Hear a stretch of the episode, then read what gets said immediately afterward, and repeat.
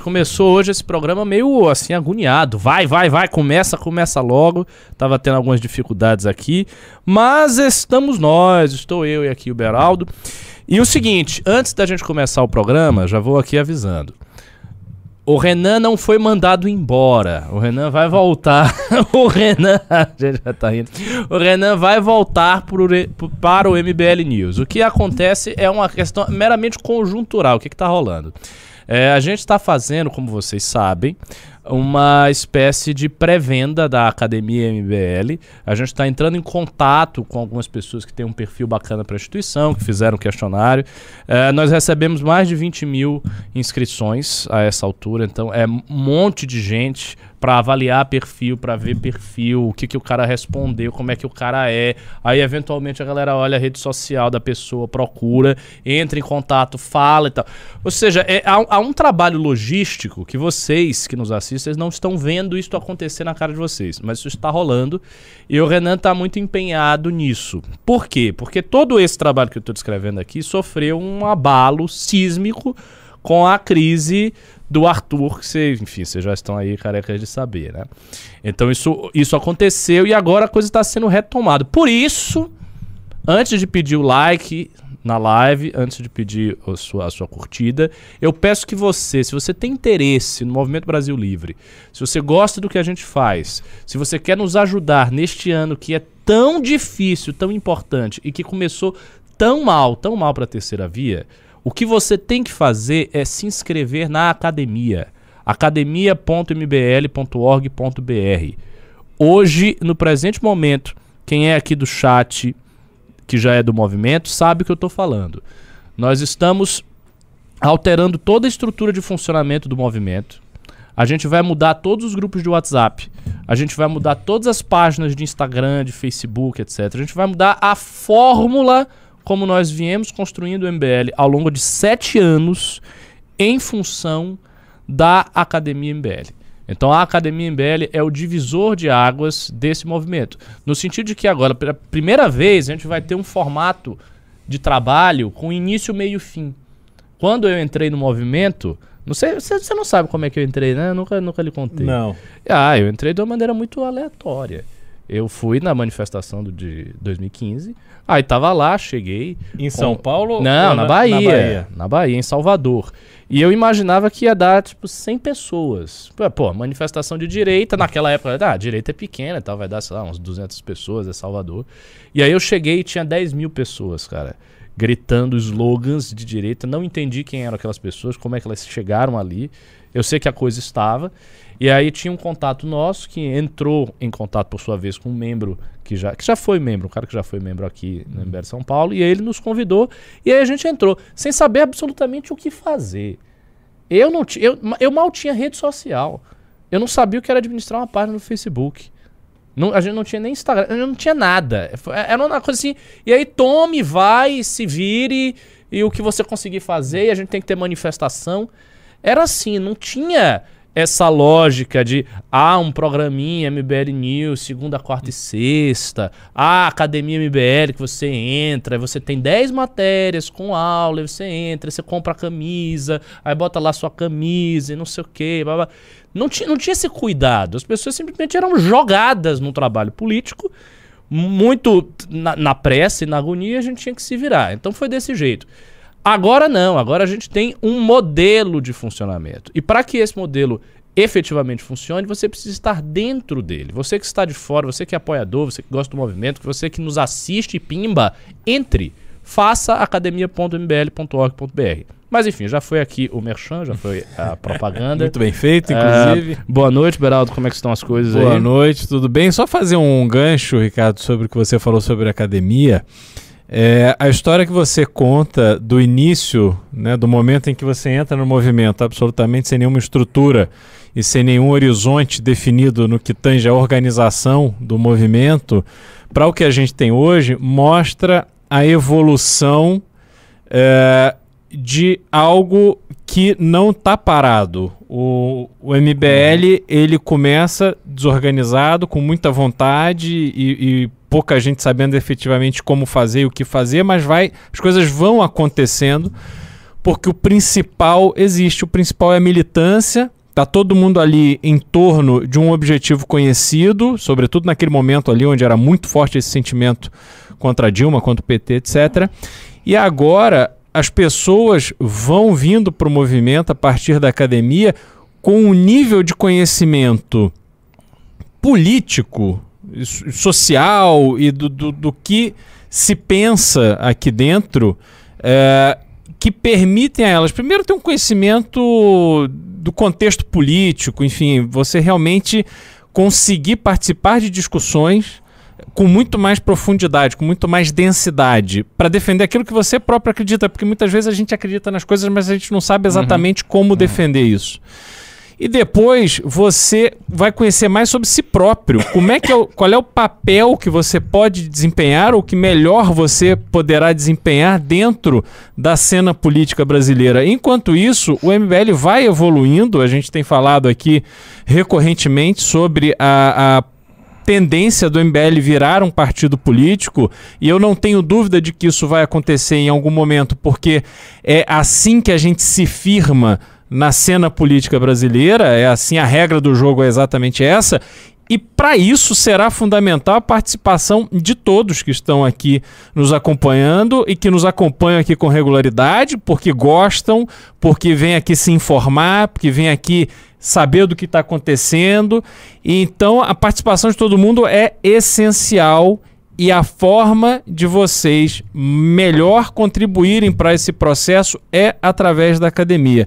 Então, não deixem de se inscrever, porque isso é muito bom para vocês, isso é muito bom para a construção de um Brasil livre de verdade. Perfeito. E sempre lembrando aí a mensagem de uma das nossas pimbeiras, pessoas que nos acompanham, da Mel. Deem like na live. Tem, vamos ver quantas pessoas, a audiência ainda está baixa. Tem 417 pessoas, mas só 287 likes. Então vocês que estão assistindo, não fiquem aí parados. Deem like, a gente quer que a, a live chegue a 1.000, 1.200, 1.300 de audiência, que é o que a gente está conseguindo bater. E, novamente, vou fazer aquele esquema com vocês que eu sempre faço quando eu estou aqui fazendo news com o Beraldo pimbem logo. Eu já vi que tem dois pimbas aqui. Vão pimbando, vão fazendo perguntas sobre o que está acontecendo no mundo, o que está acontecendo na Rússia, o que está acontecendo no Brasil, a questão da queda do dólar em paridade com o real, que a gente vai comentar sobre isso.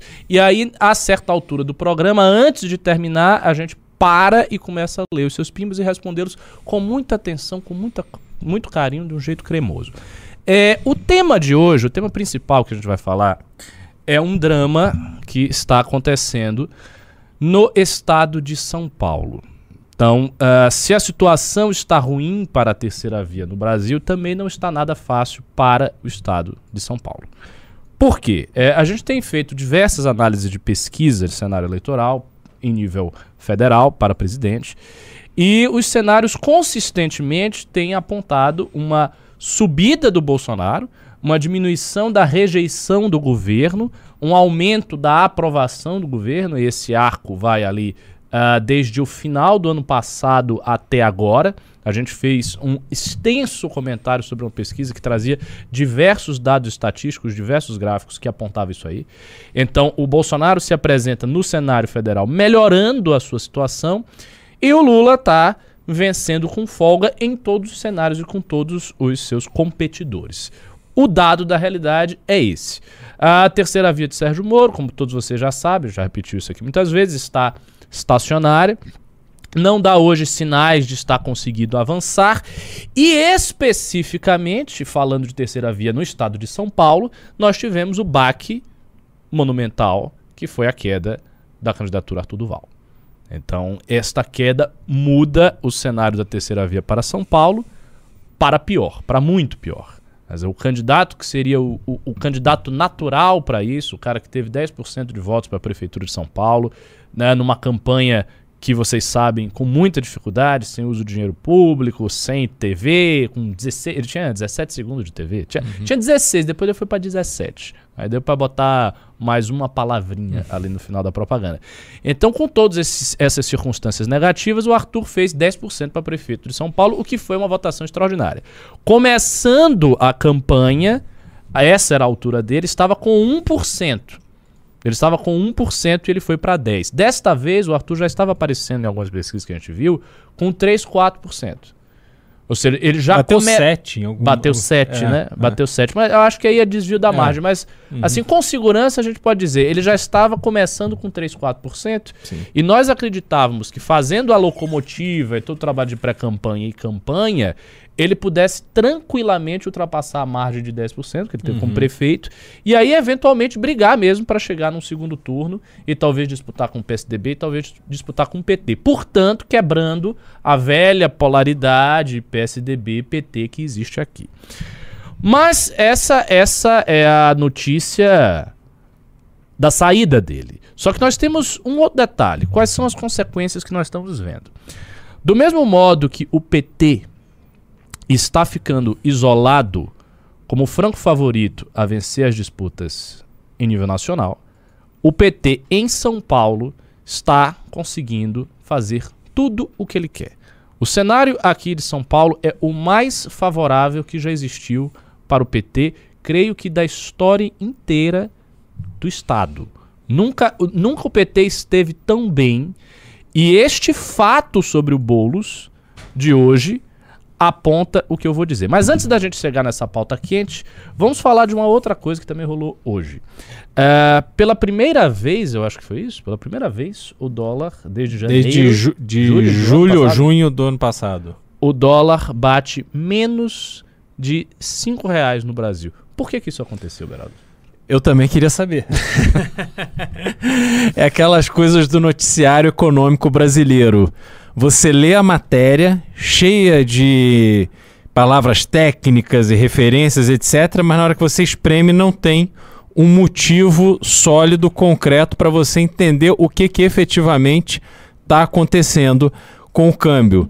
É, o mercado brasileiro hoje ele não é um mercado é, atraente por si só ao capital estrangeiro. Obviamente, você tem o- a taxa de juros subindo, então a, a sinalização é que ela continuará subindo, pelo menos até o final do ano. Você tem a, um cenário. E isso, assim, quando a taxa de juros sobe, É, muita gente tá falando aqui, juros, juros. é, então, mas é que a taxa de juros subiu e aí, em condições normais, você tem o dinheiro que está circulando pelo mundo, ele olha, onde tem uma taxa de juros maior, ele vai ali para ganhar. Isso na época lá atrás, antes da crise de 2008, você tinha um volume enorme de dinheiro que vinha para o Brasil, que o pessoal pegava um empréstimo no Japão, moeda extremamente estável, com um nível de taxa de juros quase negativo. Então eles pegavam dinheiro no Japão, aplicavam no Brasil. Ganhavam dinheiro sem fazer absolutamente nada. E aí pegavam esse dinheiro depois de bem rentabilizado e devolviam, pagava lá a sua dívida no Japão e põe dinheiro no banco. Então assim, isso aconteceu demais. Hoje, quando a gente olha para o histórico brasileiro, a simples subida de taxa de juros de 10, 11% para 12, 13%, ela não é suficiente para aplacar as preocupações com volatilidade do câmbio, ou seja, não adianta eu querer fazer 13% ao ano se o câmbio pode variar largamente como ele tem variado nos últimos meses. Está muito volátil o câmbio. É, as pessoas precisam entender o seguinte: não é o quanto ele so ou não é só o quanto o câmbio sobe ou quanto o câmbio desce. É a velocidade que isso acontece é que passa o sinal de estabilidade ou não daquela economia.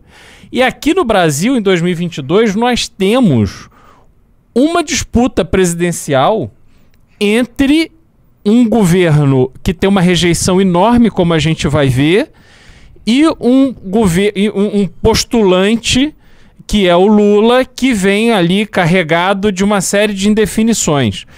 Então, este cenário não é um cenário onde um investidor internacional olha e fala: opa, o juro subiu no Brasil, vou pôr meu dinheiro lá. Porque ninguém é trouxa no mundo das finanças, né? Então esse pessoal, eles querem, obviamente, se beneficiar do, do câmbio Do, desculpa, eles querem se beneficiar da taxa de juros que subiu, mas eles também olham o resto da composição do cenário. Quando a gente teve a eleição do Lula lá no governo Fernando Henrique, o dólar disparou.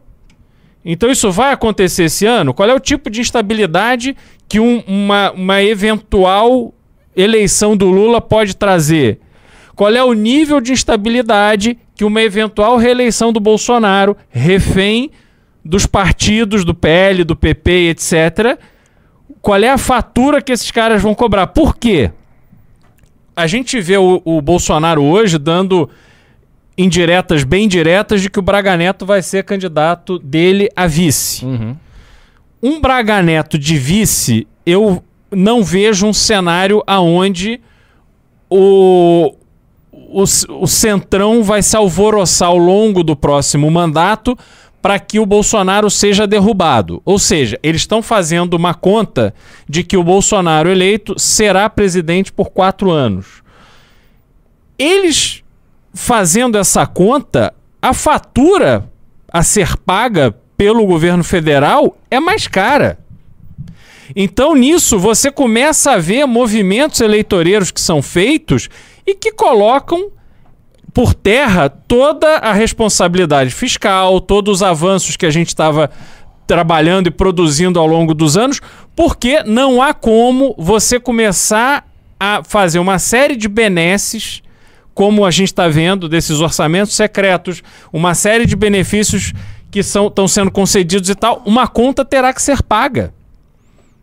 E aí a gente, de um lado, não aguenta pagar mais a, a gasolina no preço que está no posto de gasolina, mas é a gasolina alta que garante o faturamento do governo, sobretudo dos estaduais, mas também do federal. E é o lucro da Petrobras que também garante fazer essa conta fechar. Então você começa a ter uma série de amarrações que não garantem o Brasil estável para que alguém olhe e fale: nossa, agora o Brasil vai dar certo. Hum. O segundo mandato do Bolsonaro, coisa que nenhum segundo mandato é melhor do que o primeiro não há motivos para você olhar para um eventual segundo mandato do Bolsonaro e dizer, não, porra, vai ser melhor do que foram esses últimos quatro anos. Não será. Será muito pior e a gente caminhará, caso ele ganhe, a gente caminhará a passos largos para uma situação econômica e fiscal extremamente grave até as eleições de 2026.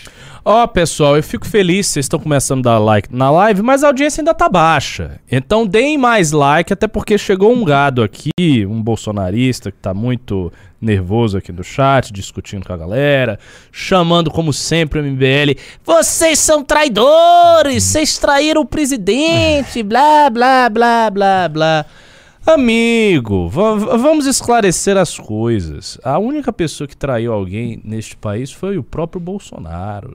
O Bolsonaro foi o maior traidor eleitoral de todos os tempos. Não há ninguém que se compare ao Bolsonaro neste aspecto, porque ele pegou absolutamente todas as pautas, todas sem uma única exceção, que existiam em 2015 até 2018 e as jogou no lixo para salvar o Flávio, porque ele pega dinheiro de gabinete e bota no bolso. Essa é real. Então isso de MBL traidor, pessoal que de esquerda, pelo amor de Deus. Mas deem like na live para vir mais gado. O gado é sempre algo divertido, vocês gostam, né? De ficar aí discutindo com eles. E eu gostei da sua explicação, Beraldo. Então, o que você quer dizer é que, basicamente, é, este resultado é algo conjuntural. Não existe, portanto, uma estabilidade de que o dólar vai ficar mais baixo. Não vejo isso. Só, ok, só que ainda assim, uh, tem um ponto. A gente está vendo que o Bolsonaro está se recuperando eleitoralmente. A gente também está vendo que ele definiu uma estratégia eleitoral, qual seja tacar dinheiro na mão das pessoas, vai dando dinheiro, auxílio Brasil, auxílio isso, auxílio aquilo, vai ab abrindo a porteira para o gasto, e ao mesmo tempo ele não entra em grandes polêmicas, ele está mais reservado, digamos assim, e está funcionando. Uhum. Esta queda do valor do dólar não é algo positivo para ele eleitoralmente, eu vejo, porque eu enxergo nisso várias maneiras dele explorar isso aí. Uhum. Ele vai, por exemplo, chegar para a base dele e dizer, ó, isso está acontecendo porque o governo está dando certo. Nós estamos no caminho certo. É, é, claro, Ricardo, que o dólar baixo seja. Não é dólar baixo. É, é não é baixo. É, né? Dólar um pouco menos, menos caro, caro, seja por que motivo for, será sempre um instrumento a ser vendido como uma conquista política. É, o que eu não acredito é que isso continuará a acontecer ao longo dos meses. E, sinceramente, eu torço para estar tá errado. Entendeu? É, o mercado de câmbio brasileiro, já falei isso algumas vezes, ele, é, ele não é um mercado é, grande o suficiente para não se deixar influenciar por eventos pontuais. Né? Então, você tem alguma. Se tem um exemplo outro dia. É, existe uma causa que está sendo disputada nos tribunais sobre é, se deve haver cobrança de imposto de doação quando essa doação é feita entre brasileiros no exterior. A família, tem uma família, se não me engano, aqui de São Paulo, fez uma doação de 5, 10 bilhões de dólares, que deve ter sido do pai para os filhos, enfim. E eles não recolheram o tributo, que em São Paulo hoje, se não me engano, está 8%. Então, se eles perdem essa condenação, e eu estou, obviamente, dando um exemplo, enfim, pode ser qualquer coisa, é, eu, de novo, reforço, não sei, não consegui mapear exatamente o que está acontecendo, mas quero usar um exemplo de como o mercado de câmbio brasileiro, ele é de uma certa maneira frágil a essas especulações ou a esses eventos pontuais. Então, por exemplo, se você pega uma doação de 10 bilhões de dólares no exterior, que precisa pagar uma guia de TBI de 8% desse valor, que são 800 milhões de dólares, isso aí vai ter um impacto no mercado, porque você uhum. vai ter que mandar dinheiro lá de fora para cá para pagar a guia. Isso tem um impacto enorme uhum. na, na, na, no mercado de câmbio brasileiro, pontual, enfim. Vai tentar fazer isso ao longo de alguns Mas isso se reverteria em, em uma, uma, queda dessa? Porque a gente está falando de um país inteiro. Não, sim, mas é um país que tem uma, uma, um fluxo normal de transações. Uhum. E aí, se você às vezes tem eventos pontuais que naquele momento eles fica muito fora da média e ele tem um impacto uhum. é, em, em, relação a isso. E tem uma série de operações que são feitas e que a gente não, não sabe. Obviamente, de novo, repetindo, eu estou dando um, um pequeno exemplo de que em algum momento pode trazer um impacto. É uma coisa isolada, não tem nada a ver com o cenário econômico, não tem nada a ver com conjuntura política. Mas isso acontece. E tem várias outras coisas que acontecem no mercado de campo que as pessoas são obrigadas a trazer dinheiro para cá para resolver algum tipo de problema, fazer algum tipo de investimento na sua empresa ou resolver algum problema fiscal, e isso acontece, entendeu? É, a gente acaba também ficando refém disso, porque se você lê o noticiário sobre o fato de que a moeda fechou abaixo de cinco reais pela primeira vez nos últimos meses, se você espremer ali, não tem uma razão concreta. Olha, o que está acontecendo é isso. É, é, um monte de conjectura, assim, meio que para não ter que dar muita satisfação, entendeu? Uhum, uhum. Ou seja, não é não não achem que isso será um grande alento, pois não vai ser. Né? A gente vai ver um ano muito complicado Pô, do ponto de vista econômico. Uhum. Provavelmente o próximo também será assim. O que já vai basicamente fazer a nossa grande década perdida, né? A é. gente teve duas décadas perdidas nesses, nesses últimos tempos. Teve uhum. a década que foi, foi anos 90, foi anos 80, 80 né? Era a é. década perdida.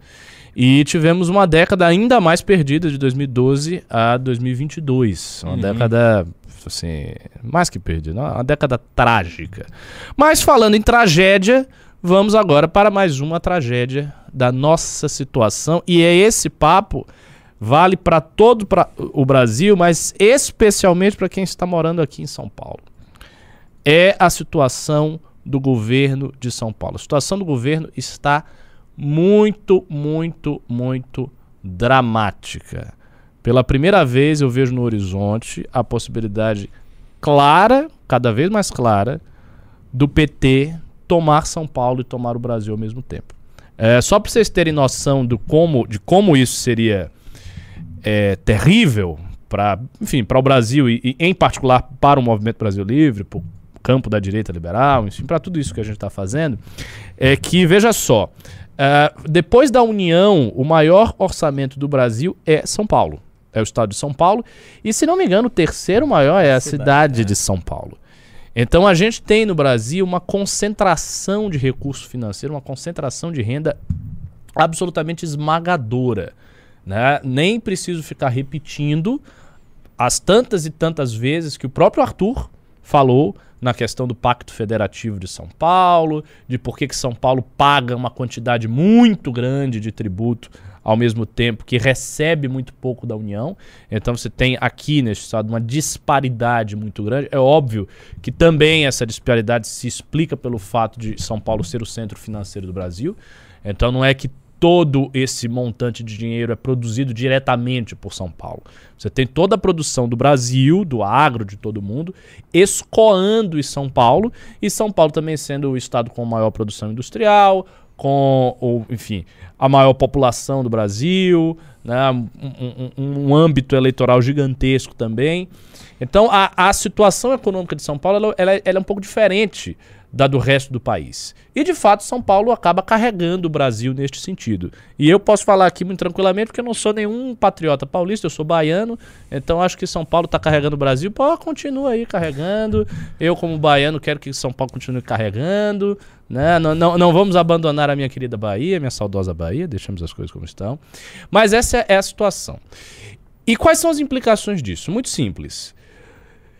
Se o PT volta ao poder no governo federal e ao mesmo tempo o PT tem o governo de São Paulo, então ele está basicamente na mão com a máquina política mais poderosa, que é a máquina da União, e com a máquina econômica mais poderosa, que é o Estado de São Paulo. Então, senhoras e senhores, se isso acontecer, o Partido dos Trabalhadores a gente pode dizer que ele praticamente vai ter o Brasil todo. Uhum. Havia, enquanto o Lula foi presidente, Dilma foi presidente, sempre uma dualidade que de alguma maneira mantinha, ainda que precariamente, o equilíbrio uhum. do poder. Que era o fato do PT vencer o PSDB sistematicamente na esfera federal, mas perder sistematicamente na esfera do Estado de São Paulo.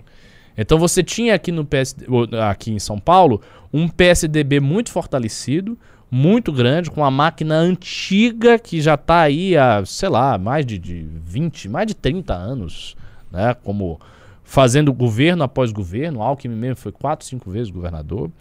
E a gente tinha essa situação. Então meio que se sabia que o, o que São Paulo era uma espécie de feudo do PSDB. O PSDB tinha o mando de campo aqui e tal.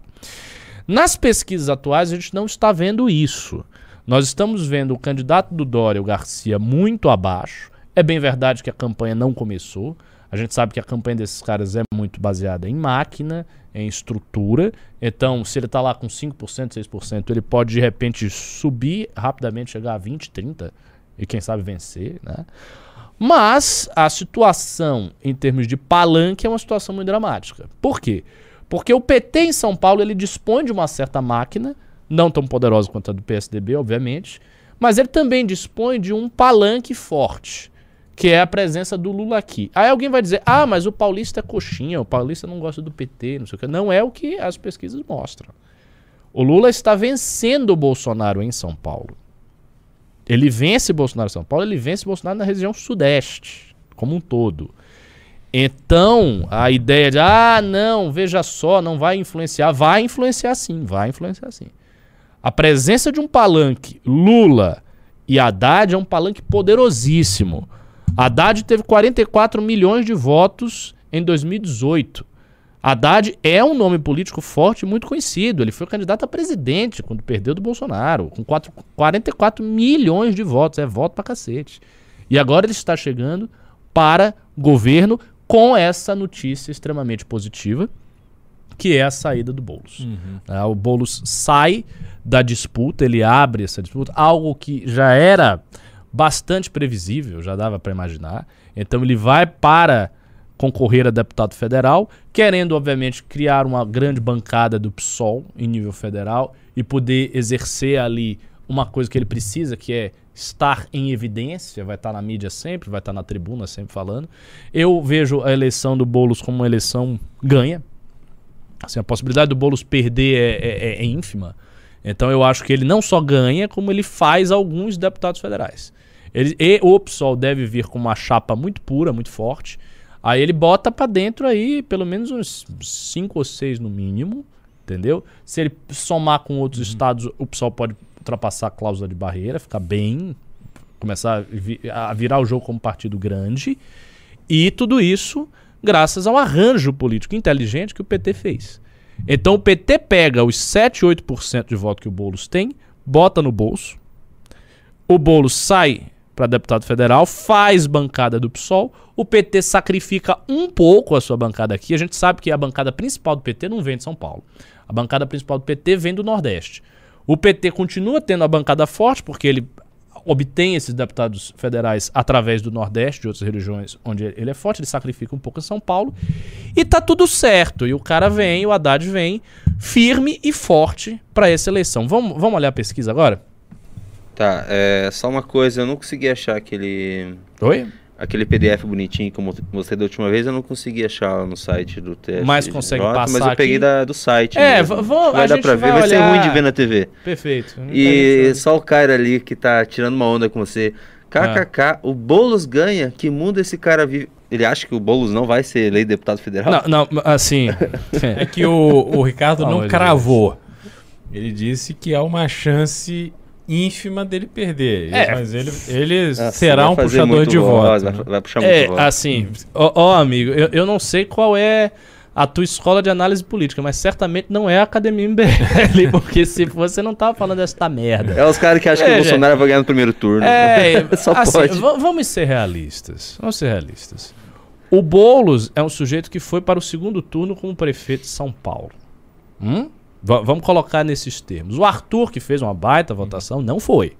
E o Arthur teve 500 mil votos para deputado estadual. Estadual. Antes de ser candidato.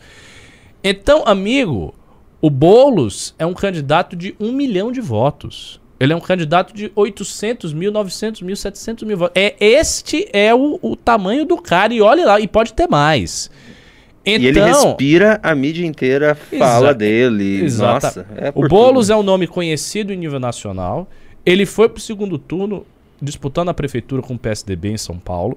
Ele é queridinho da mídia, a mídia gosta do Boulos. Então, se tiver qualquer coisa, vai ter um monte de jornalistas se derretendo pelo cara fazendo matéria, não sei o quê. A gente viu isso na campanha ah, dele à prefeitura. O cara falou que ele Saiu achou uma... que a gente tava falando que era para governador. Não, não, não para governador. É, ju é, justamente esse o ponto, irmão. E, ele tirou a, a pré-candidatura dele ao governo. Ele tirou essa pré-candidatura, sacrificou esse espaço para dar o voto na mão do PT. Ele fez um acordo com o PT.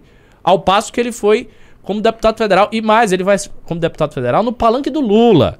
Então qual é o palanque aqui em São Paulo? O palanque aqui em São Paulo é um palanque fudido de forte. É um palanque perigoso, cara. Vai ser o Luiz Inácio Lula da Silva, provavelmente o, o vitorioso na eleição, se tudo, se tudo se mantiver do jeito que tá. O Fernando Haddad, que foi candidato a presidente em 2018 com 44 milhões de votos. E o Boulos, que foi segundo turno da prefeitura na eleição de 2020. Esse é o palanque básico em São Paulo. Ele é muito forte, ele é forte, fortíssimo. A sinergia desses três aí é, é grande. E a gente é. vai ver isso na pesquisa. Olha, eu vou colocar, talvez não vai dar pra ver muito bem na tela, tá bom? Não tem vou problema. Fazer o gente... possível aqui. Ok, eu acho que dá pra ver. Esse aqui é o cenário do primeiro turno, cenário 1. É, assim, a novidade desse cenário é que tem o França, né? Então, França dá meio que uma quebrada na liderança do Haddad. Você não tem como aumentar. Se você aumentar, vai ficar outras coisas? É que... vai, vai, vai, ficar o mesmo tamanho essa fonte ah, aqui, na, na prática, só que vai, ficar, no canto. Aqui Vocês estão conseguindo enxergar alguma coisa, pessoal? Eu acho que é difícil. Ó, se eu aumentar, veja. Não, não, fica, fica ruim. Fica horrível. É, fica, fica, horrível, fica ruim, fica ruim, fica ruim. Mas só fazer um comentário, Ricardo. É. É, eu acho que a presença do Márcio França nessa eleição ela se dará combinada com o PT para tirar voto do PSDB, do Rodrigo Garcia. É possível. Eu acho que o França, pelo fato de ter sido vice do Alckmin, é, disputou uma a reeleição contra o Dória e ele tem uma relação também com os prefeitos, ele tem uma relação uma, ele tem uma identidade junto com esse funcionamento do PSDB para o uhum. estado de São Paulo. E acho que é por isso que se considera a campanha dele, porque eles têm informação de que ele atrapalha mais o Rodrigo Garcia do que o, o Haddad. É, e, e, uma coisa já foi feita, né? A presença do Alckmin como vice do Lula. Sim. Que é algo que já está sacramentado. É. Mas veja só, é estimulado esse cenário uhum. e olha quanto brancos e nulos. 24%. É, bastante forte, ainda. É o primeiro lugar. Bastante ainda, bastante ainda. Vamos- E agora, assim, o que que me leva a não pôr fé em pesquisas como essa? Hum. Como é que a Renata Abreu tem a mesma quantidade de votos, de intenção de votos que o Rodrigo Garcia? Eu não vejo esse cenário. É, A fato. Renata é uma deputada, foi bem votada, acho que teve 160 mil votos. Ela é presidente do Podemos. É, o Podemos está apoiando o Moro, é a casa do Moro, sobretudo o Podemos de São Paulo, aonde a Renata é baseada. Mas o fato é que internamente nem, eles nem se entendem. Então eu não vejo a Renata como essa figura É. que para ter a mesma intenção de votos que o né, na, na prática o, o governador em exercício que é o Rodrigo Garcia. Uhum. né? Sem o França, o Haddad... É, sem. Aí, bom, sem o França, o Haddad dispara. Quem que é Ramute? Não sei quem é. Deve ser PCO, deve ser. É, 30 a 11. Um detalhe também dessas pesquisas, eu, eu- não só essa, eu vi outras é, de outros é, momentos. Ah, o candidato Bolsonaro está forte. O Tarcísio está vindo com uma Tá. certa força. Eu acho que ele vai ter um problema sério quando vier a eleição de fato, que vai ser o Rodrigo Garcia pegando Uhum. os rincões de voto dele. Mas o Bolsonaro também vem fazer palanque. E aí, aí também se revela uma coisa que a gente não pode esquecer. Uma fraqueza que hoje o PSDB tem. Que não se demonstrou na eleição para prefeito, mas que nessa eleição pode se demonstrar. E que eles conseguiram conter na eleição passada do Alckmin. O PSDB não tem candidato a presidente. Uhum. Assim, o candidato a presidente forte hoje é Lula e Bolsonaro. Então, o palanque de todos os estados, e São, São Paulo inclusive, vai ser muito determinado pela presença do Lula e Bolsonaro, por essa sinergia. O PSDB não tem. O PSDB tinha isso. Então a gente fala, ah, o PSDB ganhou em São Paulo sempre e tal. Mas veja, o PSDB não tinha um rival dentro da direita. O PSDB era o voto da direita, todo mundo da direita acabava votando no PSDB porque era ou o PSDB ou o PT. Então o PSDB contava com isso. O PSDB contava também com candidatos que, embora perdessem do PT, eram candidatos competitivos. O, Al, o, o, o Aécio quase ganha da Dilma em 2014. O Serra foi competitivo quando disputou. Até o Alckmin, antes do seu vexame, foi competitivo. Então os candidatos eram competitivos. O PSDB viu candidatos competitivos disputando o PT e, portanto, fazendo palanque com São Paulo. Isso o PSDB não tem mais. O que significa que o PSDB vai ter que se manter nesta eleição, basicamente, na, na, Na máquina. máquina. pura. Que é grande, né? É que, não, Que é gigantesco. é gigantesca, mas não é a única coisa que determina uma eleição polarizada que se dá no mesmo tempo que a eleição de presidente e que se dá com um candidato como o Haddad, que teve 44 milhões de votos no Brasil. Ó, o você- Haddad é infinitamente mais conhecido, tem um nome infinitamente mais forte, ele próprio, do que o Garcia. O Garcia não é. Quem conhece o Garcia? Olha ali, ó. nem, sei, nem sei qual é a cara do Garcia direito. Cenário 1. Haddad É. contra Garcia. Muito. Assim. Mas 28% de branco nulo. É, mas veja que teria que migrar tudo pra isso. aqui. Se a pesquisa estiver certa, praticamente ele vai ter que É, o pegar Garcia 20, ganha- ele vai ter que pegar ganhar do 20% disso aqui e o Haddad nada. Mas Ele o Haddad contra tudo. Tarcísio. Mesma coisa, pra- É. basicamente. Só que tem um porém, né? Imagina o Haddad enfrentando o Tarcísio no segundo turno. O Tarcísio é um cara que é, travou dinheiro pra São Paulo por o Dória ser adversário político. Uhum. É muito fácil bater nisso. O cara não, não trouxe dinheiro É. pra cá, não trouxe obra pra cá. Apesar que, assim, eu, eu acho o Haddad fraco em matéria de debate, em matéria de controvérsia. Ele tem um estilo de. Eu acho. Não sei se ele, se ele vai se dar muito bem, não. Tarcísio também não é nenhum grande orador, não é nenhum colo. Ah, ah, aí já começa a ficar mais apertado. Claramente o França é, é Era o mais competitivo. É, é óbvio. O França, essa, ele... é que Nossa! tá? Nossa, olha, olha essa diferença aí. Nossa. Mas também um, um Tá, branco tá vendo como é, ele rouba o, o, o voto Muito. do, do PSDB? Muito, muito, muito, muito. É isso que eles estão olhando. Bom, aqui é, é, o, é o cenário assim que toda a esquerda saiu. Uhum. A esquerda vazou e deixou. É. Mas essa esquerda vota em Rodrigo Garcia, não vota em Tarcísio. Eu também acho. É. é. Uhum. No, no fim das contas, voto no Garcia. Tem Senado, Não. querem ver Senado? Não. Nem pra dar uma... Não tem, né? Ô, deixa eu ver só o Rene, se, se tu fala alguma coisa do Rene. É, 1%. tem um, é, 1%. É, tá, Tá começando a aparecer agora, viajando. É, claro, lógico.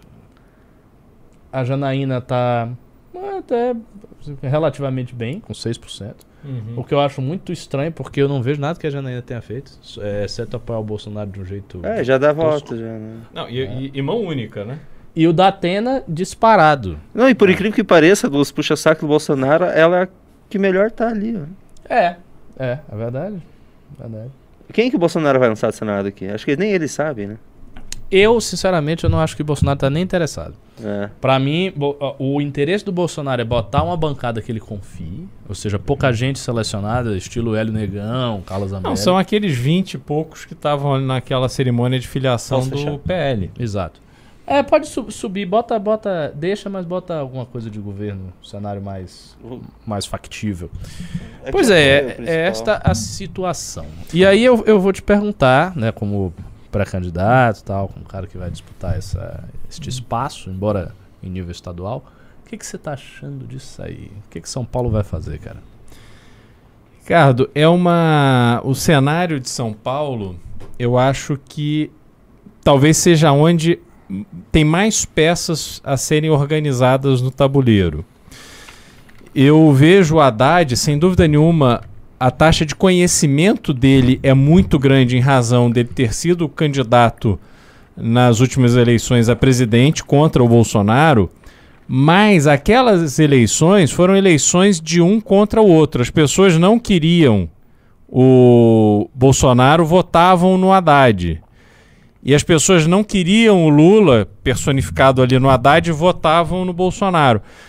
Porque o Haddad vinha de uma derrota no- na sua campanha de reeleição como prefeito da capital. Derrota fragorosa. Fragorosa. Ele foi, ele foi muito mal na prefeitura e infelizmente a cidade não engrenou uma sequência de boas administrações depois disso, porque a gente teve Dória eleito que saiu um ano e meio depois para ser candidato ao governo. Depois assume o Bruno Covas com uma saúde que foi se fragilizando ao longo da gestão dele na prefeitura. O Bruno é reeleito com o Ricardo Nunes vice e o Ricardo Nunes era uma pessoa desconhecida do público, né, do, do, do eleitor, do paulistano. E agora ele está, enfim, fez a reforma da Previdência, teve um- algumas medidas importantes para beneficiar a prefeitura, mas que a cidade paga esse preço Haddad até hoje. Então eu acho que existe uma memória Uhum. de que o Haddad não performou. Eu acho que na hora H, na campanha, isso será explorado. O Tarcísio, ele tem investido muito no marketing, mas eu não acredito que, primeiro, o Bolsonaro não foi cabo eleitoral nem da Val do Açaí em Angra dos Reis, que precisava de 700 votos para se eleger e não se elegeu. Ele não foi cabo eleitoral do Celso Russomano aqui em São Paulo. Foi aquele cabo eleitoral assim. É, é, tem o Celso Russomano lá no Rio Crivella, perdeu a eleição para Eduardo Paes, sem participação efetiva do Bolsonaro ir lá fazer campanha. Então a gente não viu durante a presidência do Bolsonaro ele fazendo campanha para ninguém. Até o Hélio Negão, na- em 18, ele foi eleito porque ele passou a aparecer Uhum, o tempo do todo lado. ao lado do Bolsonaro. Mas não é que havia ali né, um tipo de estratégia. Não, não foi isso que aconteceu. Então, essa eleição, quando você fala que o Bolsonaro está focado em ter um, eleger a sua bancada, eu acredito. Ele vai se dedicar até aquelas pessoas ali o mais radicalmente a favor dele para garantir algum tipo de diálogo, sobretudo com a militância dele, eh, quando ele se reeleger, caso ele se reeleja. E aqui em São Paulo, voltando, voltando para o nosso cenário estadual, se o Haddad não tem essa performance toda, se o Tarcísio, eu acho que ele vai não terá aquilo que ele espera ter do Bolsonaro durante a campanha. É, o França vem para tumultuar o, o, o, o cenário ali para os eleitores do, do Rodrigo Garcia. E o Rodrigo Garcia, que tem a máquina na mão, tem um volume, centenas de prefeitos que estão no PSDB ou nos partidos coligados, eu acho que ele ainda guarda a maior munição para crescer ao longo da campanha. Ele assume o governo agora no dia 2, acredito que ele já tem, é um político experiente, tá? Foi deputado estadual, foi deputado federal, secretário de governo, tá, tá há muito tempo lidando com essa política de São Paulo. Eu acredito que ele tem ali um plano, imagino eu, que ele vai ter um plano ali para crescer e se, e se viabilizar. Vamos ver se ele combinou isso bem com os eleitores. Essa é a grande Uhum. dúvida. Eu acho que hoje o voto, em razão da internet, não é mais aquele voto de cabresto do prefeito. O prefeito sinaliza, a população vai atrás. Acho que hoje já não é mais isso. Agora, ter os prefeitos tem um peso. Vamos ver, vamos saber que peso é esse. E aí você olha para as outras candidaturas, eu não acredito nesse percentual. A, a Renata Abreu aparecendo num cenário com 7%, eu não vejo ela. E, e isso eu não estou fazendo um julgamento da Renata como política, como pessoa, mas estou simplesmente avaliando ela nesse cenário. Ela não me parece ser aquela pessoa é, é, que é uma opção natural de 7% dos eleitores de São Paulo neste momento, quando o Rodrigo Garcia, que é tá ali no governo trabalhando esse projeto há anos, tá com três. Eu, eu não vejo isso. Mas é, é, não, não acredito também que ela será candidata, porque ela tem uma reeleição a deputada muito Certa, né? forte. Praticamente. É, ela, presidente do partido, do Podemos, que foi fundado pelo pai dela. Obviamente, ela sentando numa cadeira ali na Câmara, ela tem muito mais condição de lidar com a sua bancada. Então, esse é o cenário. E aí, falaram aqui do Vinícius Poit. É, eu não sei qual será a posição do, do MBL, mas eu também não acredito que uma candidatura do Novo vai surgir como surgiu o Zema em, em Minas. A- Eu- Acho isso praticamente impossível. eu também, não acredito que isso vai acontecer aqui em São Paulo. Então, é, essa, essa estrutura do novo hoje não é uma estrutura para ter o resultado que teve em 2018. Eu não acredito nisso. E aí, o papel da Assembleia que será eleita, é, eu acredito que o MBL vai fazer ali é, é, pelo menos quatro cadeiras, quatro a cinco cadeiras na Assembleia Legislativa. E a nossa missão é a missão de transformar o papel da, da Assembleia Legislativa numa casa legislativa de verdade. Porque não é possível que um Estado da importância de São Paulo tenha na sua Assembleia Legislativa um mero cartório do Poder Executivo, aonde esquerda, centro e direita se reúnem para se beneficiar das benesses do Poder Executivo, dos cargos e dos- das verbas e dos apoios, etc. E simplesmente a, a Assembleia passa em branco. Né? Então, assim, você não tem um grande projeto discutido na Assembleia Legislativa esse ano, salvo a redução de salário, que foi um marco no Brasil, proposta pelo Arthur Duval durante a pandemia. Mas, fora isso, a Assembleia está sendo. é, é, tem ali a sua é, repercussão em torno de, de assuntos completamente é, marginais no sentido do seu objetivo central, que foi o assédio do, do, do Cury em cima da Isapena, o deputado que xingou o Papa, é, o Arthur, que, enfim, fez o que fez e agora está aí sofrendo as consequências. Isso não tem nada a ver com a atividade legislativa. É preciso se resgatar a importância e o foco, o objetivo principal da Assembleia. Eu acho que é isso que tem que acontecer. Porque que seja o governo que for, você terá ali uma atuação para efetivamente fiscalizar o executivo, para propor leis dentro daquilo que se acredita ser o caminho que São Paulo precisa seguir, porque a gente não pode continuar convivendo com essas diferenças que existem dentro do próprio estado de São Paulo, seja na área de habitação, desenvolvimento econômico e tal. Então, assim, não pode ter área de Ribeirão Preto, a área de- do Vale do Ribeira. Isso não entra na minha cabeça. Isso, para mim, é uma coisa assim que tem que gerar indignação. E não gera. Né? Então, enfim, é, é minha leitura desse cenário hoje. É, eu concordo. Eu acho que você fez uma leitura muito boa. É, eu só queria adicionar um elemento a mais, que é a situação do Moro.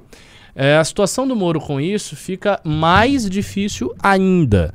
Por quê? Porque o Moro precisa de um palanque em São Paulo. São Paulo é o maior eleitorado do Brasil. São Paulo tem o quê? Quar- 44 milhões de pessoas? Por aí. Por aí, né? Uhum. Ou seja, isso aí a gente está falando de um quinto da população inteira do país está em São Paulo. Portanto, é voto, é assim, é um quinto do Brasil em termos de voto, é muito voto. E o Moro vai ter muita dificuldade, porque se a Renata não for candidata e você está fazendo uma análise, não, ela não deve ser candidata, porque ela tem uma cadeira quase certa como deputada federal e é uma análise toda correta. Ah, o Moro vai ter com, ele vai ter qual palanque? Porque o Garcia ele não vai ter, porque o Garcia está com Dória. Garcia é Dória. Haddad é Lula. Boulos é Haddad, que é Lula. Ah, o Tarcísio é Bolsonaro. Ele vai ter quem? Ele não vai ter nenhum palanque? Ele não vai poder fazer eventos aqui com palanque? Governo? Veja, isso é um problema eleitoral gravíssimo, gravíssimo. Porque antes de tudo acontecer, antes da- do rebuliço se instaurar aí nas nossas vidas, o Moro tinha um palanque. Qual era o palanque? Era o palanque da terceira via.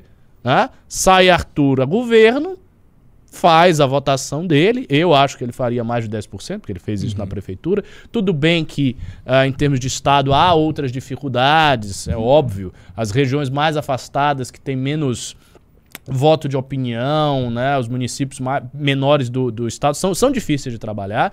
Mas, assim, em toda a região da cidade de São Paulo e a zona urbana de São Paulo, a grande São Paulo, o Arthur seria muito bem votado. Ele ia ter tem- muito voto. Ricardo, eu acho que a maior parte dos votos dele para a Assembleia em 2018 Foi foi em do outro interior. Foi do interior. Foi do interior. Pois é, então o Beraldo já trouxe uma informação contrariando minha intuição. O Arthur teria voto até nessas regiões mais afastadas, porque as pessoas têm co- conexão na internet. E o Arthur seria o palanque do Moro. Só que isso ruiu. Assim, tem um bocado de gente aqui que tá mandando essas mensagens. Depois eu vou, eu vou até dar um print isso aqui, vou mandar eu mesmo pro Arthur. Farei, farei isso. Ele vai ficar feliz, né? Já tá, enfim, meio abatido. Ele vai ficar feliz com o apoio que vocês estão dando. Volta, Arthur, vem, Arthur, vem, Arthur e tal. Só que ainda tem uma dificuldade, que é o seguinte. Tá, volta Arthur, mas pra onde? Porque tem uma questão de partido. Qual Uhum. partido? Sabe? Qual partido? Né? O PSDB tem o dele, o PT tem o dele, os partidos menores já estão se coligando, o Bolsonaro tem o partido dele. União Brasil vai para o Garcia. Veja, você tem um movimento inteiro de partidos que estão com os seus candidatos.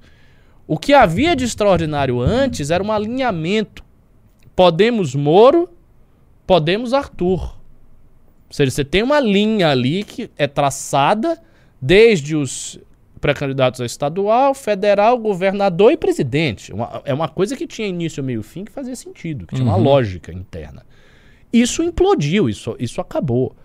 E, sendo bem franco, eu acho que isso acabou por, a meu ver, por uma certa precipitação da campanha do Moro e do próprio Moro, que eu acho que não deveria ter sido tomada.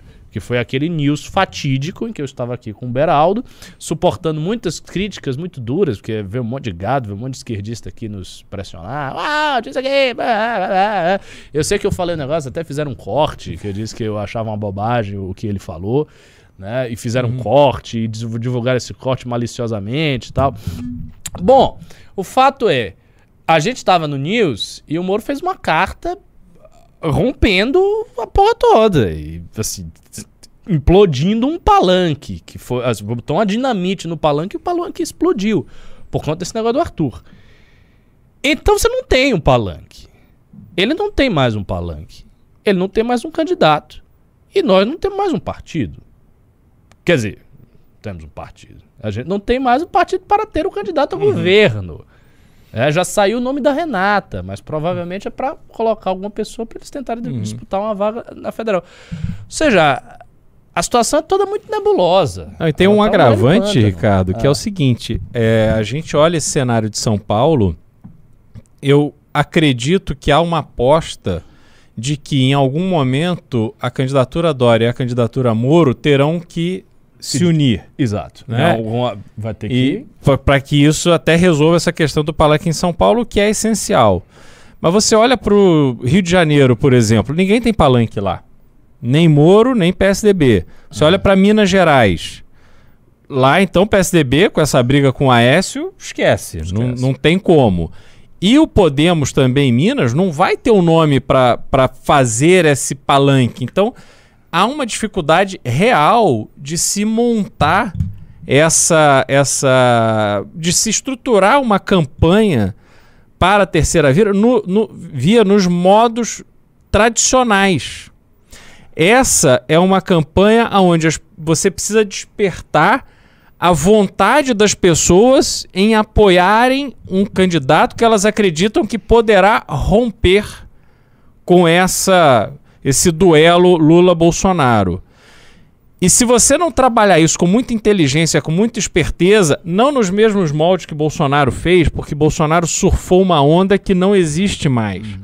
Mas você não conseguirá fazer, sobretudo porque o orçamento, tanto do PSDB quanto do Podemos, é muito limitado para isso. Você não conseguirá fazer uma, uma caminhada de sedução com as bases tradicionais da política. Então você vai ter que partir para a criatividade, para sensibilizar as pessoas, para conquistar essas pessoas de uma outra forma. E, e eu vejo assim que existe uma, um, uma, uma dificuldade em se fazer isso. Existe uma preocupação muito grande em contratar marqueteiro, em fazer a operação tradicional da política e não há uma estratégia eficiente sendo feita para você conquistar o coração dos eleitores, porque isso é o mais barato e é o que dá para fazer. Não, dá, não, se, não será viável uma campanha nos moldes tradicionais. Sobretudo você competindo com o caminhão de dinheiro de que existe a favor do Bolsonaro e a favor do Lula. Querem comentar uma, pesquisa, uma notícia que eu acabei de ver aqui? Uh, pode ser? Olha lá. Putz. Isso aí é o, é o setor petista do TCU trabalhando a favor do seu candidato. Caramba. De hoje, né? É, agora. Agora. É, senhoras e senhores. É isto aí. Estamos vendo perseguição ao vivo e a cores. Exato. Por algo completamente absurdo, que é o TCU investigando contas de uma pessoa privada. Uhum. É um negócio assim.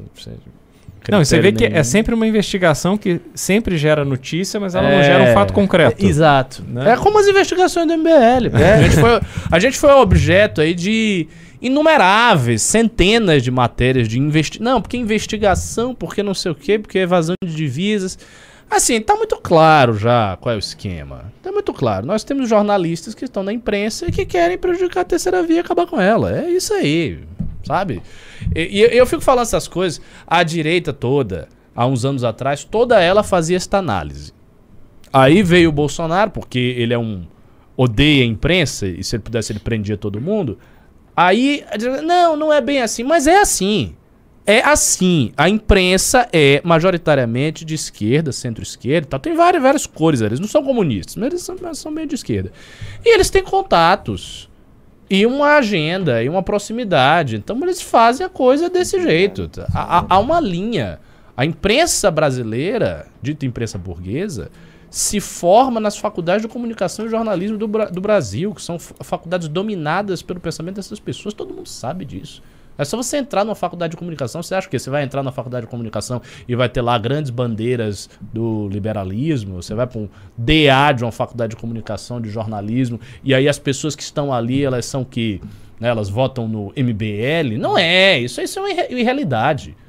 As universidades todas do Brasil de humanidade são todas dominadas pela esquerda. As pessoas se formam, elas vão com seu pensamento e elas levam esse pensamento como estandarte. Simples assim. Sempre foi, há muito tempo que é assim. Não é de hoje. Basta entrar numa universidade federal e ver. Você entra, vê, você olha até as pessoas, você já sabe qual é a posição política dela, porque as pessoas são estereotipadas também. E como gerar, gerar manchete é fácil de fazer e causa um baita estrago, né? Também, uhum. e outra, da audiência, né? Você faz uma, uma, manchete contra o Moro, faz uma manchete contra o MBL, você vende jornal, você tem clique, aí a galera compartilha, fica naquela agonia. Então, assim, é um esquema velho esse aí. Mas, enfim, uh, vamos, vamos deixar a imprensa sossegada, já tem muito problema. a gente tá precisando é de amigos. É, aí vão dar um corte, vão dizer que eu quero fechar a imprensa, sei lá, o pessoal é muito louco. Vamos ler os pimbas, né? E os Vamos lá. Pera aí, então. Não tem tanto quanto vocês deram no, nos programas passados. Vocês estão ficando pobres? Não, né? Só. Tem que ajudar aí a gente. Vou começar pelos pimbas Deus. que Está, tem pouco pix. Ficando né? pobre, estamos todos. Quem não tá, pois né? Pois é, tá mas vocês é, precisam ajudar a gente aqui Todo a seguir nessa, nessa tocada aqui, que esse ano é essencial. E aí só uma coisa, fazer um parênteses em relação à ida do Boulos, antes da gente partir aqui para os pimbas. O Boulos, candidato a deputado federal, ele obviamente vai puxar uma bancada forte que, a meu ver, não se confunde com a bancada do PT, porque o PT É, tem é. prefeituras aqui Uhum. no- em São Paulo, para todo lado, e ele tem condição de fomentar as suas próprias candidaturas. Então, São Paulo dará ao Brasil, dará ao Congresso, uma bancada relevante de deputados de esquerda a partir de 2023. E é essencial que vocês peguem isso para se conscientizar da importância do seu voto nas próximas eleições. Escolher uma bancada de pessoas comprometidas com o pensamento liberal de verdade, não o, liberalismo de ocasião aqui que o Brasil tá, tá cheio. Mas se a gente não tiver ali uma bancada com Kim, Rubinho, Adelaide e daí por diante, esquece. Porque a gente vai ser atropelado por essa gangue que tudo indica dominará o Congresso nas próximas eleições. E aí, mesmo quando a gente olha o outro lado, que é o bolsonarismo ali com o Eduardo Bolsonaro puxando voto aqui em São Paulo, supostamente e tal, é, vocês têm que lembrar a quantidade de vezes que bolsonaristas e petistas votaram juntos e se mobilizaram juntos. Então, se a gente não usar essa nossa força para construir com o nosso voto essa bancada, esquece. O, o Brasil não terá mais solução. É isso aí. É isso aí. Tem um, tem um comentário muito bom aqui, É? se vocês me permitirem. Por favor. Efeito borboleta. Graças ao Putin, Arthur não será mais governador. É, Cara, Ai, ai. paz, odeio guerra. Cosmonautics mandou 10 reais. Torço e milito por vocês desde o impeachment. MBL sempre. Galera, me sigam para as para músicas para estudar, meditar, jogar e dormir. Canal Cosmonautics. Avante, MBL. Ó, Valeu. fica a dica aí, canal Cosmonautics. E fica a dica pra você, Cosmonautics. Você aí é talentoso, é artista, faz o seguinte: entra na Academia MBL, a gente tá querendo artistas também. Vamos lá. Israel O Brandão. Memeiro é um artista, né, Júnior? Uhum. Ele é um grande artista, o Memeiro. Um artista da atualidade. Eu sou um pouco suspeito para falar a respeito. Israel Brandão mandou 10 reais. Vocês que tiraram o vídeo sobre o Telegram ou o YouTube derrubou? Se o YouTube derrubou, tá cada dia mais descarado o lado deles. Ah, eu acho que foi retirado o vídeo. Foi retirado porque a, a decisão também foi retirada. Aliás, é uma decisão que não gerou efeito nenhum, né? Porque o meu Telegram não parou. Pois é, mas eu acho, eu acho que houve um período, eu não sei como é que eles fazem essa. Um período pequeno. Eu que- acredito que sim. Cosmonautics mandou mais 10 reais. Pessoal, bora levantar uma hashtag nova para toda live que vocês fizerem? Pois eu acredito que isso possa furar novas bolhas e o news chegar a mais pessoas e o engajamento ficar aquela delícia. Valeu. É, eu acho que poderia ter uma hashtag meio que fixa, sei lá, news com alguma coisa. Hashtag news Arthur, news PT, news não sei o que, news Bolsonaro, news pesquisa. E aí a hashtag seria levantada no Twitter e as pessoas veriam, ah, o que, que é isso? Tem um Uhum. news. É, só que o Twitter é terra de esquerdista, né? É, Dá um bocado de esquerdeiro aqui assistindo. Mas eu, eu gosto, não tem problema. Você já reparou uma coisa? Os ciristas meio que sumiram da, da live. É que o chance. morreu, mano. Cadê não- os ciristas? É, Ó, desanimado. você, quem for cirista aí, manda a florzinha, a rosinha. Eu quero ver. Diga assim, sim, sou cirista, manda. manda A estrela brilhou mais forte. A, a rosa foi apagada. É, Lula lava. Monarque Duval mandou 20 reais. Esse é um cara muito amado. Seria uma evolução o MBL usar o fundo eleitoral e profissionalizar militantes em gabinetes. Lutar contra o fundo e ainda assim usá-lo não é contraditório. Basta usar critérios rígidos para não atrair oportunista. Militância entenderá. Posso só contribuir claro. com a minha visão de fundo eleitoral? O fundo eleitoral ele deveria ser distribuído de forma igual para todos os candidatos. Porque os partidos, quando eles têm a autonomia para destinar as suas verbas para aqueles candidatos que lhe- lhes interessam, você tem a realidade de uma nominata com 90% dos nomes estão só sendo usados e vão ficar ali à míngua sem nenhuma chance de se elegerem, muitos deles enganados por um discurso de que eles têm chance, e o dinheiro fica só ali na cúpula. eu vejo que para você viabilizar a- inclusive a renovação na política, você deve, o TSE deveria destinar para cada candidato registrado um valor fixo e aí esse candidato poderia ele fazer a sua campanha. Você tira poder dos partidos. É, é uma ideia interessante, mas sabe quando é que os líderes partidários vão ter? Esse é o Daqui- problema. é, da- não, não, não vai ocorrer. Agora, sobre o teu Pimba. Bom, eu sou aqui uma voz minoritária do MBL, como todos vocês sabem, vou repetir o meu eterno dogma. Eu acho que sim, o MBL tem que usar todo, todo o último centavo que existir dentro da licitude, isto é, dentro da lei, e salvo, imaginando situações ilícitas, ilegais, corruptas, salvo isso, pra mim deveria usar tudo. Eu, não, eu sou amplamente favorável, mas sou uma voz mino- minoritária neste momento. Mas ainda seria majoritária, vocês vão aguardar. A revolução do professor Cabum está chegando. Garças Game mandou 10,90.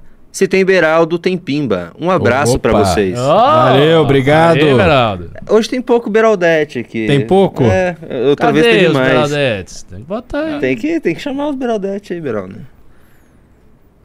Bruno Ramos mandou 10 reais. Nasci em São Vicente em 1985. Minha família ainda mora lá. Márcio França afundou a cidade. Ele e sua família. Os paulistanos estão lascados. Abraços, obrigado por resistir. É, não sabia disso. Mas ele, ele, se não me engano, saiu de lá com uma aprovação muito alta. Ah, É. Que é o grande capital político que ele, que ele usou para se tornar vice do Alckmin, sabendo que o Alckmin sairia e ele assumiria o governo. O pessoal fala que o Beraldo tem a voz do Malafaia. E pensando bem, não é que. Não é um possível pouco isso. Eu me recuso a acreditar nisso. Só que você não grita, né? é como se fosse o Malafaia sem.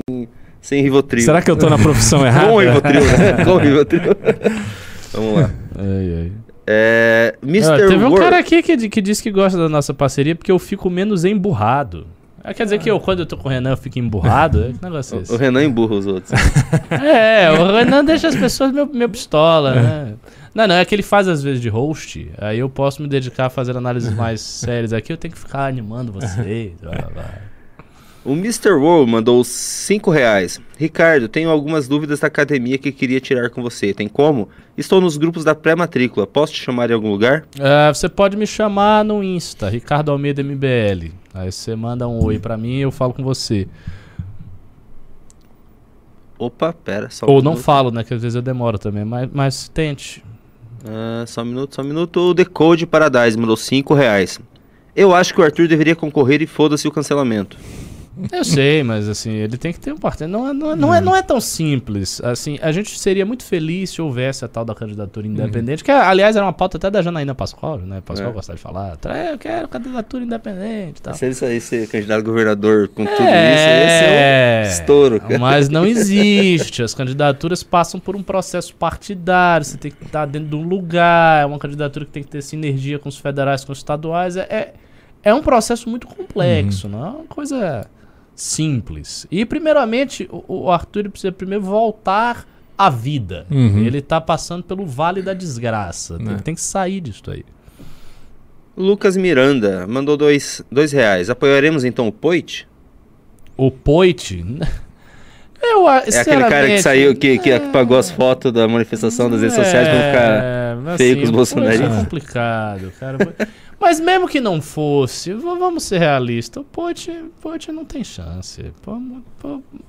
O Poit conseguir fazer o que o Arthur fez, que é subir ali, chegar a 10 e tal. hum, Eu não, eu não acho isso possível, eu não vejo como o Novo vai conseguir. Eu não vejo nem o Poit sendo um candidato com energia suficiente pra, sabe, ter esse, essa propulsão. Pra mim é uma candidatura.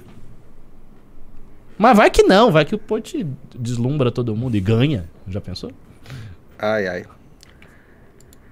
Lenin Andrade mandou 5 reais. Pelo amor de Deus, põe o Arthur de volta. Essa eleição não está ruim, está tenebrosa. Cancelamento é o meu ovo. Tô começando a entrar nessa, nessa vibe. cara. É isso aí. A situação a não é boa mesmo, não. O cenário, o cenário é preocupante para o governo de São Paulo. Demais. Carlos Cortez mandou 20 reais. Apoiaremos o Beraldo para governador? Opa! Vambora. Ah, senti firmeza. Eu, Opa! Opa! Vambora, é nóis. Meu nome é Beraldo. É isso aí. Ah, e- e já esqueceram a música, né? Eu não a vou música, lembrar é que a autoria do Júnior. Ah, não vou cantar essa música. Você pensa, Você pensa que o liberal é gado, o liberaldo não é gado, não. O Paulo Guedes estatiza tudo, com o liberaldo é privatização. Ah, isso aí. Já tem jingle, pessoal. É o Tá jingle tudo aí. pronto. Só falta o partido. Vamos E o lá, voto? The Code Paradise mandou 5 reais. Em outras palavras pro Moro, cedeu o cancelamento e se prejudicou. Olha, assim, eu, eu não falo isso pra, enfim, criar nenhum tipo de controvérsia, mas eu acho que na fria letra da análise política, sem qualquer emoção aqui, eu acho que isso aconteceu. Eu acho que ele se precipitou, a campanha dele se precipitou e isso não foi bom para ele.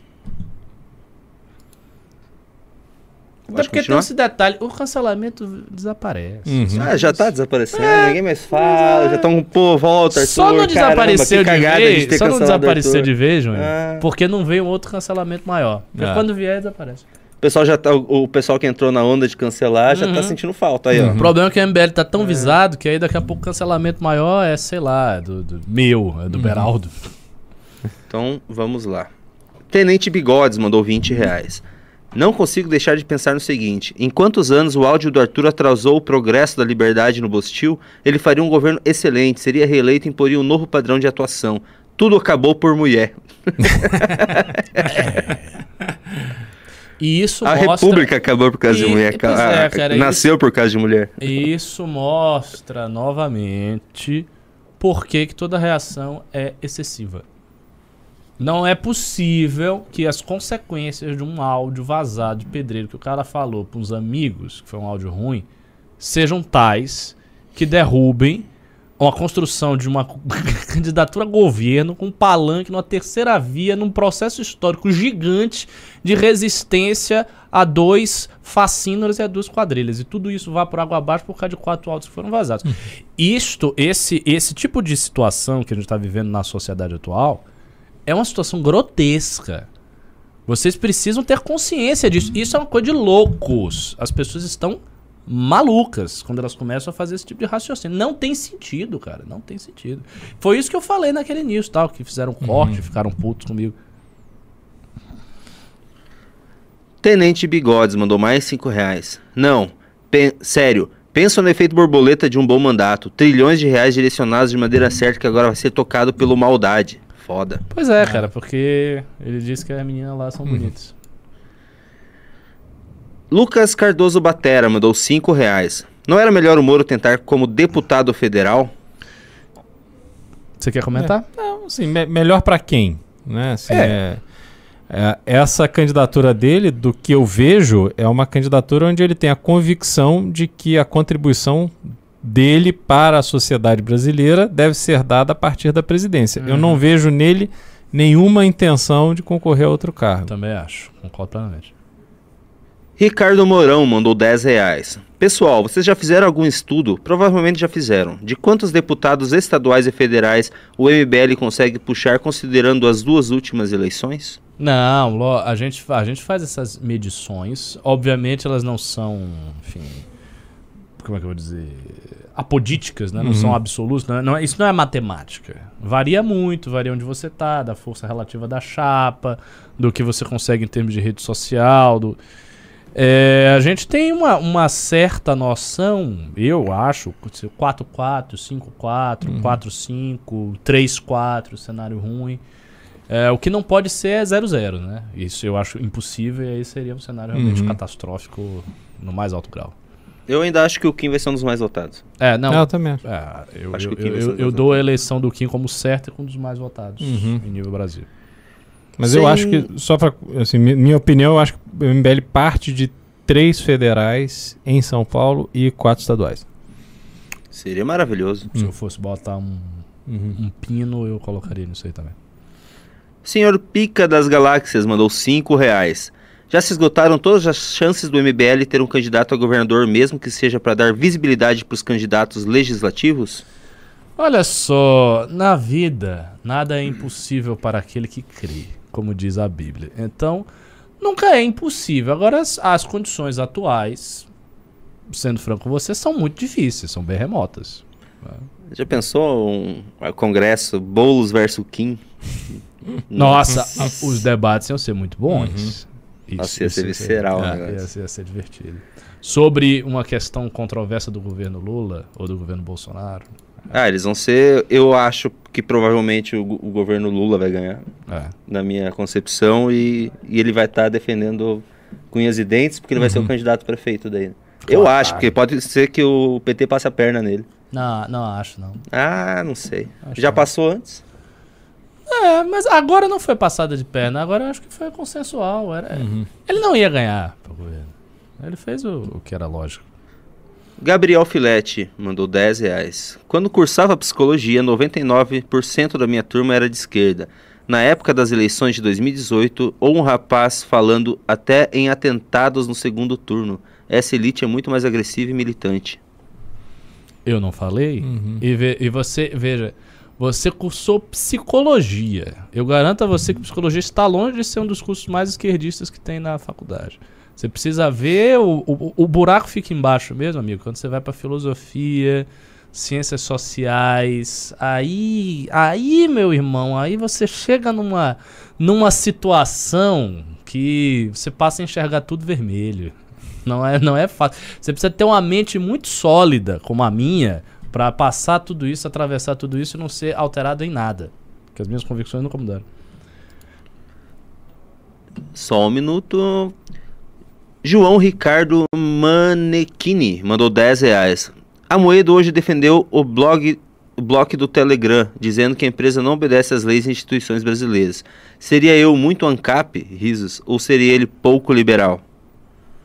Não sei, eu não vi o contexto da defesa. Você viu? Isso aí? Não.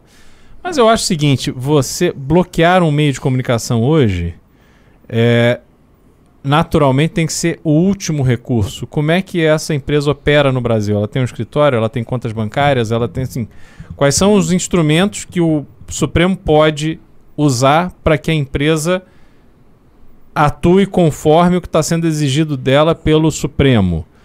É, você tem que ter um meio, meio tempo, porque com a- o bloqueio, a empresa imediatamente ela atendeu. Então, Uhum. Foram tentadas outras medidas? Eu É. também não sei, mas eu- não me parece. Acho que já partiram ali para um, É. pra um movimento pesado. Bru- Brusco, É. também acho. Decode Paradise mandou mais 5 reais. Apoio duas hashtags, uma de sempre e uma do dia. Excelente ideia. É uma boa ideia. É uma boa ideia. Dá Aí pra Sobe começar- no Twitter e tal. Ah, e fazendo aqui o que o Riso sempre pede, se inscrevam no canal MBL Cortes. Como é, como é o canal? Canal MBL amarelo. Canal amarelo. MBL, MB Live TV Cortes. Eu vou MB colocar Live o link TV daqui a pouco. Cortes. Se inscrevam nesse canal, que é onde saem aí as nossas pérolas, ou não. E vocês podem replicar em todas as redes sociais e sejam felizes. Peraí que agora eu me perdi de novo, tá difícil hoje. Gustavo Orlando mandou 20 reais. Moro já era, o áudio jogou a terceira via no ralo. Nossos esforços deveriam ir todos para a bancada. Renato Federal, Amanda, Guto, Adelaide, todos federais. Por que não, por que não seria bom? Precisamos de uma linha para defender o Brasil. Não, mas você não pode jogar todo mundo pra federal, porque senão você tem um problema, as pessoas entram e elas disputam, o voto não é elástico nem infinito, e você tem que ter uma estrutura aqui em São Paulo também pra tocar o trabalho. Então tem que Uhum. ser dividido, não, não funciona desse jeito. Até porque, só fazer uma observação, como a MBL tem projetos para o executivo, como teve com o Arthur em 2020 e teria agora em 2022, é, não adianta você deixar todo mundo longe do Estado. As pessoas têm que estar aqui também para estar em permanente contato com o Estado e com a cidade de São Paulo. Eduardo Abreu mandou 20 dólares. É obrigado. um baita pimba, né? 20 dólares. Ai, tá pimba mesmo. Agora é um pouquinho, agora, né? menos. Agora, agora não- dá o quê? 300 reais só. o que o MBL pensa sobre Rafael Lima do canal Ideias Radicais, ele também está tentando fazer alguns deputados para o movimento liberal. É, eu não tenho muita opinião, não. Eu não acompanho direito. Eu acho que ele tem a agenda dele, ele tá fazendo trabalho. É, há Ele é um, um certo chato, tempo. É, né? há um certo Nossa. tempo atrás o Renan criticou por, por conta de uma relação muito próxima que ele tinha do Salim e tal. Mas assim, ele tá fazendo o trabalho dele, ele é um comunicador. Mas eu, eu ia no bar, dele, eu ia aí, no bar dele lá. em Curitiba. Ele tem um bar? Tinha, tinha. Ele tinha É? um bar lá. Eu, eu ouvi, uma, cerveja eu sem ouvi imposto. uma palestra do Rafael. Eu gostei. Assim, Não, ele não, falava é, bem. é Pelo assim. menos a palestra que eu vi, ele falava ele bem. pessoalmente é um. Ele ficou falando lá de truques, que ele era mágico e tal. É, parece um cara bacana. Sucesso pra ele. Ah, só um minuto. Hugo Acevedo mandou 10 reais. Com a possível vitória do Lula, existe uma possibilidade real dele sofrer um impeachment, tendo em vista que já estamos ferrados e a possibilidade disso se agravar em um governo petista é enorme. Existe. Mas é difícil. Ah, eu acho Porque que ele vai ter uma ser bancada forte. E PL e PP vão rapidamente fazer um acordo com ele. Eu acho que qualquer governo que entrar ali e ganhar vai, vai ser turbulento e vai ser um inferno. Lula ou Bolsonaro. Mas impeachment.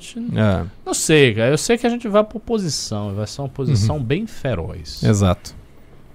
Célio Opeso mandou 5 reais. Muito dos problemas do MBL vem do excesso de personalismo. O MBL tem que aparecer mais do que seus membros. Só que tem uma dificuldade. Eu concordo em linhas gerais com o que você falou. Só que tem uma dificuldade que é a questão da internet. É um negócio que a gente sempre volta, a gente fala, fala, ah, o MBL tem que fazer isso, MBL tem que fazer aquilo. Só que tem uma coisa, é a realidade da internet. A internet é personalista para esse tipo de comunicação. As pessoas, elas, ficam- elas têm que ficar aparecendo, elas botam a cara delas. Vocês desenvolvem certos vínculos. Por exemplo, quantas vezes vocês falam aqui, sem Renan não tem like. Sem não sei o que não tem like. Se não tiver Beraldo, eu não gosto. Não, o professor Cabum tem que estar aí. Fulano, ah, cadê o Bisoto? Isso é o quê? São pessoas. Se você chegar, não, vamos fazer aqui uma live é, imparcial do MBL com quem? Com, vamos vamos botar dois militantes aleatórios do movimento, senta os dois e eles começam a falar sobre política. Vocês mesmo vão ficar reclamando. Mas, ah, que merda é essa? Eu não quero, eu quero ver fulano, eu quero, não quero ver cicrano. Não é assim? Falei alguma mentira? Louco01 mandou 10 reais. Vi uma palestra de um gestor de fundos hoje e resumindo, anti-aquecimento global, anti-vax, falou que estamos numa cleptocracia do STF, pró-Rússia, e falou que não era bolsominion. Ele, ele é o que? Gestor de fundo? É tudo que você não quer ouvir de um gestor de fundo, né? Então, se você tem dinheiro lá, meu amigo, corre.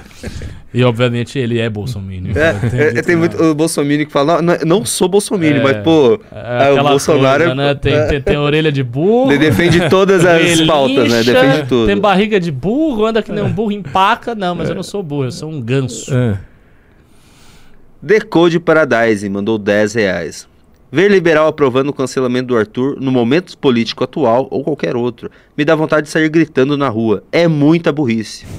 É. É, É. muita burrice, e não é só burrice, é um certo excesso de moralismo que o nosso campo tem. As pessoas estão sempre muito ofendidas, tudo pra elas é muito grave, tudo deixa elas agoniadas. É isso mesmo, são, são nervos em, em- em flor. Você veja a diferença do PT. O PT, o cara tá preso na cadeia, todo mundo dizendo já era, o Lula acabou, PT não volta pra lugar nenhum. Aí, o Lula tá pra ganhar a eleição, amigo. Ele estava na cadeia. Monarque Duval mandou mais 20 reais. Um livro-programa do MBL com as principais políticas para o Brasil urgente. Estudo para o Itamaraty, mas tenho receio de entrar na academia por conta de tempo. Concurso difícil e necessidade de sigilo. Seria possível conciliar? É perfeitamente possível conciliar. Assim, o, o cabedal de aulas do MBL, para você, principalmente para você que estuda um concurso do Itamaraty, é muito leve. Se, se você está estudando para o Rio Branco, você leva a academia na flauta. Para você não vai ser nem, nem um pouco pesado o que você vai ter que estudar. Então, esse é o primeiro ponto. Segundo, sobre sigilo, sim, nós temos algum, algumas pessoas que são da academia e do movimento que não podem aparecer porque tem uma posição social vulnerável, delicada, e a gente dá um jeito das pessoas fazerem as coisas sem elas precisarem aparecer. Então tenha certeza que isso pode ser feito no seu caso. O fato é, se inscreva em academia.mbl.org.br, não tem essa conversa de não tenho tempo, não tem essa conversa de não tenho dinheiro, não tem essa conversa de nada. Você tem que entrar no movimento. Por uma razão muito simples, nós precisamos de gente. Nós temos que ter gente. Gente é poder. Gente é influência, gente é recurso, gente é o que mantém a porra toda aqui de pé, cara. Se você não tem gente, você não tem nada. Então, a prática é essa. Você tem que entrar porque você tem que nos ajudar a enfrentar esse, esse problema que está posto. E tem um outro detalhe: o movimento precisa, uma pessoa falou aí do negócio do fundo e tal, ele precisa, em breve, quando eu falo em breve, assim, com um horizonte controlado de alguns anos, profissionalizar as suas operações para além de São Paulo. Aqui nós temos uma operação profissionalizada, que conta com funcionários, com pessoas que trabalham, que estão aqui o dia inteiro. Nós precisamos disso nos estados. A gente precisa disso fora de São Paulo, em nível macro. Eu não sei como a gente vai fazer isso hoje. Não sei se vai ser centralizado, não sei se vai ser por doação pulverizada de baixo, não sei se vai ser por acordo de empresário, por acordo transversal, o que, que vai ser. Mas que isto precisa ser feito, isso precisa ser feito. Seria, seria muito legal ter um, um, militante trabalhando em Itamaraty com o codinome Monarque do Val, né? é um perfeito nome para a diplomacia brasileira. Leni Andrade mandou mais cinco reais. Me formei em engenharia de computação com mais seis alunos. E até nessas condições a esquerda tinha pelo menos 50% dos alunos. Triste. É, é engenharia, né? E o cara se chama Leni. Pedro Paz mandou um real, valeu Pedro. Falou. Filosofando com Jack mandou 10 reais. Boa noite, ilustríssimos. Ricardo, viu meu vídeo sobre o caso do Arthur? Passou pro Renan? Dá uma conferida lá em Filosofando com Jack. Forte abraço. Não. PS, muita bo muito, muito boa a configuração Beral do Ricardo. Oh. Obrigado, Jack. Ah, obrigado. Não vi o seu vídeo, me desculpe. Mas assim, é, entenda essa desculpa em sentido amplo. Eu também não vejo os vídeos do MBL. eu, tô sempre, eu não assisto YouTube. Eu, eu, eu, sou, eu sou um comunicador fake, cara. Eu apareço nesta porra aqui todo santo dia, mas eu não vejo nada. Eu só. É, quando só eu vejo o Ricardo, lendo. ele tá lendo sempre. É, eu sempre tô lendo livros estranhos e obscuros. E é isso que eu gosto de fazer da vida. Pessoal, vamos encaminhar. Pedro pro... Paes mandou 5 reais. Seria bom se vocês indicassem deputados em outros estados também. O Brasil não é só São Paulo. Correto, mas a gente precisa de estrutura para isso. Uhum. Luiz Pedro mandou 5 reais. Estou matriculado na academia e ansioso para começar as atividades práticas. Quando serão formadas as equipes e como será a dinâmica? Abril. Ano passado foi em final de março, mas esse ano o cronograma ficou muito louco, né? Pelas razões que vocês sabem, e vai ser abril. Vamos para os Pix? Vamos para os Pix. A gente poder encaminhar aí para o final? Denis Ueda mandou 20 reais. Salve liberal de Ricardo, sempre algo para aprender. Por exemplo, eu sempre achei que o Arthur era gay, mas depois dos áudios disso mudou. Bruno Cossenza mandou cincão. Boa noite, MB lindos. Rio de Janeiro com Freixo em primeiro lugar. Análise do Beraldo sobre isso, por favor. Cara, o Freixo, eu ainda acho que ele não será candidato. Eu acho que o Freixo tem um, um apego à estrutura de deputado que, se ele não sentir que será realmente vitorioso, tem uma chance concreta de vitória, eu acho que ele não será candidato. Como ele não foi para prefeito. Marcelo Arade mandou vintão. Minha contribuição ao movimento, aproveitando que estou conseguindo ver o News ao vivo. Nem Lula, nem Bolsonaro. Eu vou de Moro. Opa, é isso aí. Jobson Batista mandou 10 reais. Ricardo, um ano atrás fiz essa pergunta. Se o Lula ganhar e houver uma grande bancada de esquerda, isso prova que o impeachment foi golpe. Não, isso não prova nada. Não. Mas isso se torna um elemento narrativo na construção da ideia de que o impeachment foi golpe, sim. E outra coisa, isso prova que a gente, pós-impeachment, nós passamos um período que não teve, não soubemos usar para enfim, colocar um ponto final nessa, nessa, nesse movimento da esquerda em cima do, da estrutura brasileira. No final. Quando, quando Encerramos os dar... pics e os pimbas. Ah, acabou? Maravilha. Então eu vou dar um recado aqui. É um recado triste, dentro desses vários recados tristes, mas esse é triste, triste mesmo. Nós tivemos a perda de um membro do, do MBL, lá do MBL Ribeirão Preto, que eu conheci no Congresso, uma pessoa muito simpática, e um dos militantes mais dedicados do movimento, o cara ia em tudo que era ato, sabe? Tava sempre com a camisa do MBL fazendo coisas, era um voluntário. Foi o Marcelo Bueno. Ele faleceu em razão de um acidente de carro, morreu jovem, não sei nem se tinha 30 anos. 31. 31. Segundo eu li. É isso, era, era muito jovem ele. Como eu disse, eu conheci ele gostava particularmente de mim, ele me deu um charuto no Congresso Nacional. Eu lembro disso. Tem até uma foto minha, minha desse charuto lá no, no Instagram. E é uma pena. Enfim, desejamos aí força para os familiares e para os colegas dele de movimento, especialmente da cidade de Ribeirão Preto. E é isso. E com isso encerramos. Muito boa noite a todos. Obrigado, pessoal. Obrigado pela audiência. Me sigam nas redes: Twitter, CR Beraldo, Instagram, TikTok, Facebook, etc. Cristiano Beraldo BR.